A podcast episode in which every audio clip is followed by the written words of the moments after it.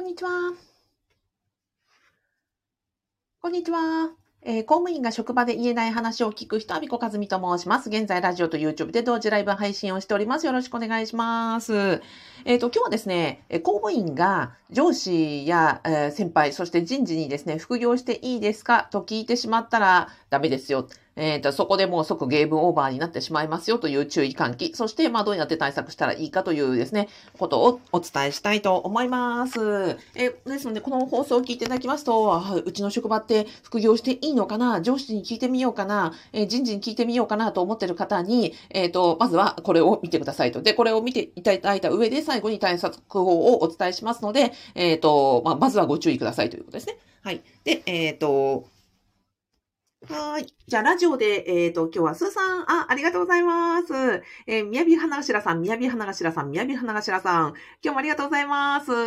えっ、と、ひろべさん、お、こんにちは。えーみやびさん、今日は YouTube も入りました。あ、ありがとうございます。ひろべさん、すーさん、こんにちはって、みやびさんからコメントが入っていて、あの、ぜひぜひね、あの、やり取りしていただけると嬉しいです。あ、みろぴなさん、こんにちは。今日もありがとうございます。よろしくお願いします。ぜひですね、ご感想、あの、いや、あの、な感想、えー質問などなど、あの、コメントやチャットで入れていただければと思います。はい。で、えっ、と、公務員が、えーまあ、副業したいと思ったときに、うん、そうですね。まず、上司に聞いてみますとか、先輩に聞いてみますとか、あの、人事に聞いてみます。要は、職場関係者に聞いてみますみたいなことをおっしゃる方がいるんですが、もうもう絶対やめてください。もうそのその段階でね、聞いたらね、ゲームオーバーです。はい。なんでかっていうと、まずそもそも、うんと、あなたのね、今上司を思い浮かべてください。今の上司をこう思い浮かべて、まあ、もしかしたら職場にいる方は目の前にいらっしゃるのかもしれません。その人の顔をじっと見つめてですね、その人にもしこう聞いたらな、なんと答えそうかっていうのをちょっとシミュレーションしてみてください。あの、課長、えっ、と、僕副業してみたいんですけど、私副業してみたいんですけど、いいでしょうか？どうですか？想像してください。お、いいよいいよ。あ、僕君のなんかそういう副業とか、あの、ぜひ応援するよって、応援してるからぜひやってみたまえって言うと思いますか？ないよね。多分0.1%もそう言わないよね。じゃあなんて答えそうですか上司。え、私副業したいんですよねって言ったら、えー、うん、えー？とか、まあ、まずびっくりされたりとか、えっ、と、な、何を、まあ、いい上司でですよ。あの、非常に友好的な上司、人間関係がね、あの、信頼関係できてる上司であれば、あ、なんかしたいことがあるのかねとかって聞いてくれたら、まあ、まあ、相当いい方ですよね。まあ、頭、大体は、えっ、と、え、何言ってんだと、あの、まずはやめとけ。あな何か知らないが、とりあえずやめとけ。えっ、と、なんですかね。お、穏便に頼むとかですね。えっ、と、まずは仕事をしろとかですね。あのいろんなような、そんなような反応が返ってくるんじゃないでしょうか。なので、まずは冷静に考えて、えっ、と、相談したいと思ったら相談したい人の顔を思い浮かべ、えどんな反応が返ってきそうか、あの、普通にシミュレーションしてみてください。大体応援する、いいよなんていう答えが返ってくることは想定できない。で、なんでかっていうと、これはもう明確でして、別にその上司が悪いわけじゃないんですね。人事が悪いわけじゃないんですね。まあ、人事もそうですよ。人事に問い合わせて、あ、いいですよ、いいですよ。あの、職員の、えっ、と、兼業規定上ね、あの、非常に、あの、なんですか、え奨励いたしますなんて言うと思う？ないよね。奨励なんて絶対言われないじゃん。なんでか、あ、これは本当に当然で、別に上司が悪い、人事が悪いわけじゃないんですよ。まずは理由としては、えっ、と、まずはね、その、兼業規定とか、あの、副業規定とか、そういうところをですね、あの、上司や先輩や同僚や、あとは人事って、別にそこ丸暗記なんかしてないんですよ。だから、即答ができない。まず正確なことを知らないというのが一つです。なんでこれ正確なことがわからないかというと、そもそも業務じゃない、業務に直結してないからですよ。兼業とか副業って、えっ、と、ですよね。その業務、そのものじゃないじゃないですか。私たち職員が、えっ、と、その時間外にやることの規定なのであって、えっ、と、上司も人事もみんなその時間内にある自分の本業、えっ、と、本、本来のその職務の方の根拠規定とかは、確かにね、あの、覚えていたりとか、うんと、すぐ調べられたりとかしますよね、業務だから。だけど、兼業規定ってそもそもその職員の時間外の行いとかを規定するものだから、重要度としては非常に低いじゃないですか。だからそんな規定を丸暗記していたり、すぐ即答できたりとか、いい悪いよなんて判断できる人がそもそもいないということ、それは優先度として当然じゃないですか。なので、えっ、と、まずは本業、その業務のメインではないので、すぐはわからないというところが一つ。じゃあ根拠知らない、正確に言えなかったらどうするかっていうと、うーんと、まあ、誠実な人で、まず根拠調べたらとか、まあ上司とかであれば人事に聞いてみたらとかっていうのが、まあまあ親切な方ですよね。まあ、ただその人事とて、えー、本来のその、例えば給与計算とか、えっ、ー、と、本、職務の、うんと、部分については、ちゃんと理解したりとか、うんと、業務として精通していたとしてもですね、職員のプライベートのことを規定するとか、うんと、で、別に人事にとってはメインの仕事じゃないですからね。基本はその時間外のことについては、職員の基本ね、自由な生活だから、そこは、まあ、本、本流じゃないわけですよ。というところです。そして、まあ、そのプライベートな時間に何をやってるかというのは、うん、そうですね。まあ、規定を正確に知ったとしてもですよ。上司だって、人事だって、あなたがプライベートな時間に、やあの仕事を離れた時間に、何かやらかしてくれたら、プラスになりますか？マイナスになりますか？マイナスになりますよね。例えば、何かをやらかしてですよ。その、副業やりますとか、兼業やりますとかって、なんかやら、あの、やったとして、もし、そこで何か問題が起こったら、うんと、それで自分がね、なんかこう謝罪関係したら嫌だなとか、自分がその管理監督責任でね、部下とか、あの、そのチームとか職場の人で何かあったら、自分の評価が下がったりするじゃない。そしたら嫌じゃないですか。だから何かするか、ああなたが副業するかしないかって言ったら、うんと、しない方が、しない方が上司も人事も有利じゃないですか。自分の安全守れるじゃないですか。ということは、安全守れる、しない側に傾くっていうのは絶対もう人間の、あの、本能的な、えっ、ー、と、なんですか、自衛本能として何もしない方に傾くわけですよ。ましてや公務員ですよ。あの、安全安泰が、をね、志す人たちがなる職業なので、まずは、えっ、ー、と、危険な方じゃなくて安全な方に身を寄せたいっていうふうに思うのは、まあ、誰しも当然なことなので、そこで人事や上司がですね、あ、あの、副業奨励しますね、なんてことは基本的には何も言わないということです。というのは、そうですよね。はい。ということです。なので、えっ、ー、と、まずは、時間執務、えっ、ー、と、業務であれば、上司は決裁権者ですが、えっ、と、あなたのプライベートライフにおいて、あ、プラスしてね、上司も人事も、えっ、ー、と、その職務の内のことに関しては、えー、決裁権者であり、まあ、管理監督責任があるでしょうが、あなたがプライベートライフで、例えばね、今日の晩ご飯何を食べようが、えー、土日に基本的に何をしようがですね、基本的に、あの、管理監督外じゃないですか。だからそこに対して、わざわざその相談をして、もめちゃくちゃ親身になって相談に乗ってくれるってことは、基本的にありえなくないですか？っていうことなんです。ということは、あの、なので、副業について、その上司や人事に相談したら優先順位が確実に落ちるわけですよ。だって本来のその業務から、あの、に比べたら、あなたの兼業は優先順位低いですよね。だから真剣に応じてくれることの方が珍しくて、みんな業務でいっぱいいっぱいですから、いや、そ、そんな話はちょっと今しないでほしいっていうのが、まあ正直なところじゃないかななんて思うんですが、いかがですか？はい。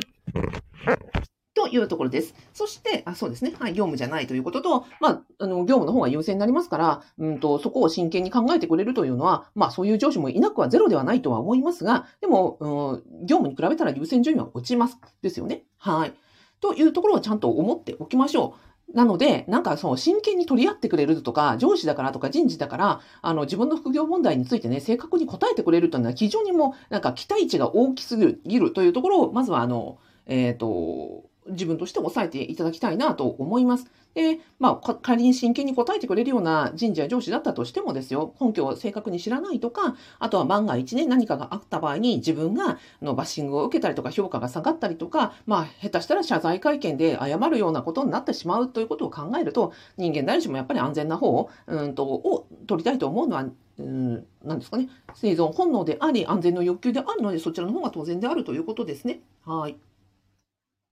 じゃあ、うんと、なんでしょう。待てよ。ここまで言うとね。うんうん。なんか、まあ、これは例えると、うん、そうですね。あ、そうそうそう。じゃあ、上司が、もし、あの副業いいですよって、あなんか、あ、分かってますよ、あの、いいですよっていうふうに言う、もし上司がいたとしたら、それは一つ、たった一つだけパターンがあって、えっと、その本人、上司本人が副業を自分が実際にやってる人であれば、あ、いいんじゃない？僕もやってるよ、私もやってるよ、君もやればっていう人が、もし上司が副業やってたらやって答えてくれるんじゃないかなと思います。これだけが唯一例外のパターンだと思います。ですよね。で、私たまにね、あの、アミさんが上司だったらよかったのにとかって言われることあるんですよ。で、こうやってなんか兼業とか副業とか奨励してくれて、休みを取れって言ってくれて、あの、こういう人間が上司だったらいいのって言われることあるんですけど、それはなんでかっていうと、だから私がやっていたからです。私がやっていたから、休みも取ったし、副業もしていたから、あ、じゃあ大丈夫だよ。これやればいいじゃんとか、こういう風にしたらいいじゃんとか、ここはやめときなとかって言えるのは私が実際に体験してたからなんですよ。だからもしあなたの上司が、えっ、ー、と、上司や人事が、えー、研究やっている人なのであれば、それは、あ、いいんじゃないって本当に、あの、一、一経験者として OK って言うんじゃないかなと思います。それだけが例外ですね。なので、うんと、まあ、海外旅行に例えると、うん、海外旅行をしたことがない人に対してですよ、海外旅行ってどう思う？行ったらいい、あの、行きたいんだけどどう思うって言ったら、海外旅行行ったことない人は、それ、いや、危なそうだからやめとけばとか、まあ私行ったことないからわかんないっていうに決まってるじゃないですか。そうですよね。だったら、やっぱり、うんと、海外旅行行ったことのある人に聞いてみるのが一番正確であり、一番親身に答えてくれるんじゃないかということです。なので私がなんでこうやって情報提供で、あの YouTube とかラジオとかブログとかいろんなところで講座開いてやってるかっていうと、私が経験してきたからですよ。で、うんと、その上司でもない人事でもない人間が一人でね、調べるのむちゃくちゃ大変でした。人事院のその規定とか、あの、含む規定も全部こう、なんか分厚いやつ読みましたしね。あの、倫理規定、事務、義務違反防止ハンドブックとかも、あれとはやるものをひっくり返してですよ。あの、懲戒処分例も見て、なんか人事院のその研修資料とかも見て、そういうのめちゃくちゃ大変だったから、私もやってた立場として、ね、まあそうそうそう。だから根拠をしっかり見て、で、自分で、あ、これだったらいいんじゃないか、これだったらダメなんじゃないか、ここはやってみようとかってやって、で、10年間やってきたっていうのが実際なんですね。なので、まあ、上司や人事に聞いても、あの、期待できるような答えは返ってきませんので、まずは 自分で根拠をちゃんと調べましょうということ。で根拠調べるのめちゃくちゃ大変だから、私のね、あの、YouTube とかブログとか動画とか講座とかで、そのまるっとちゃんとお伝えをして、そこをね、時間めんどくさいし、うんと、調べるよりは、あの、私がおまとめして、そこで、あの、学んでいただく方が早いよねっていうことで、あの、提供してるというところでございます。はい。よ。ラジオでは。あ、かのこさん、こんにちは。ありがとうございます。みきさんもありがとうございます。あ、やすさん、お疲れ様です。ケティさん、こんにちは。あ、嬉しいな。コメント欄で、あの、ご一緒できて嬉しいですとか。あの、やりとりしていただいてるのが私の方も大変嬉しいです。というわけで、えっ、ー、と、何を言っていたかと言いますと、あの、副業したいと思ったら上司や人事に聞いてはいけません。えっ、ー、と、別にそれは悪気があるわけではなく、人間として、あの、職業人として当然やったことがないこと、えっ、ー、と、危険なことは、うん、はい、賛成しますよなんて言ってくれないので、えー、そこに相談するのはやめましょう。で、相談したが最後、あ、そういう人だって見られてですね、そこでダメだと言われちゃったらですよ、そこから動きようがなくなるんですよ。次の一手が打てなくなるんです。で、もし仮になんか色がいい返事をしてくれるような奇跡的な上司や人事がいたとしてもですよ。でもそれって人事異動で変わりうるんですよ。あとは地方自治体であればその首長さんの一言とか、首長さんが変わったら方針が変わった。で、去年良かったことがダメになるなんてこと普通にあるじゃないですか。であの国だってそうですよ。大臣が変わったとか政権が変わったとか、法律が変わったとか、もいろんなことによって、え去年良かったって言われたんだけど、今年はダメだって言われることだってあるわけじゃないですか。だからそういうあの動きの本当にやりたいのであれば、あの、動きがあるような人に結論を任せるんじゃなくて、ちゃんと自分で調べたりとか、あ、ここだったら大丈夫とかですね、自分であの責任持ってやるというところでございます。で、根拠がわからない方はですね、私がま提供しているこうやって、えー、動画とか、教材とか、YouTube とかもやってますので、そちらで確認していただきたいと思います。で、あの、わからないことがあれば、私のですね、メルマガ登録をしていただきますと、そこで、あの、読者限定の質問フォームがありまして、で、そこで、あの、ご質問を受けるようにしておりますので、あの、ぜひご利用いただけたらと思います。あ、メルマガ登録はですね、あの、動画の概要欄とラジオの説明欄に後で付けときます。はい。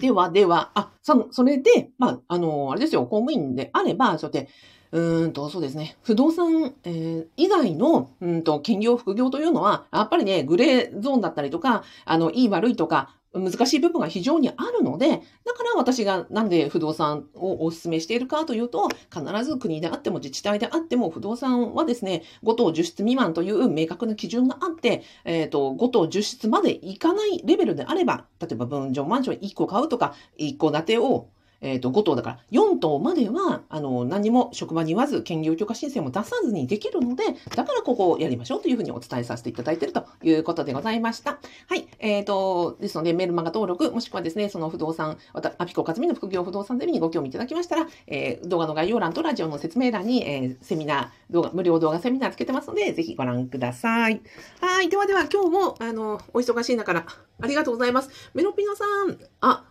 お昼ライブお疲れ様でした。こちらこそありがとうございます。ホットドリンクでも飲んで温まってくださいね。いや、ありがとうございます。お優しい、いつも。ありがとうございます。あの、私札幌なんでね、本当あの、雪で真っ白なのでございます。皆さんも、あの、寒い中ですが、あの、お気をつけてね、あの、風邪などご注意ください。はい。ではでは、えーっと、ラジオでは、スーさん、みやび花頭さん、えー、ひろべえさん、えーっと、かなこさん、みきさん、やすさん、ケティさん、ありがとうございます。はーい。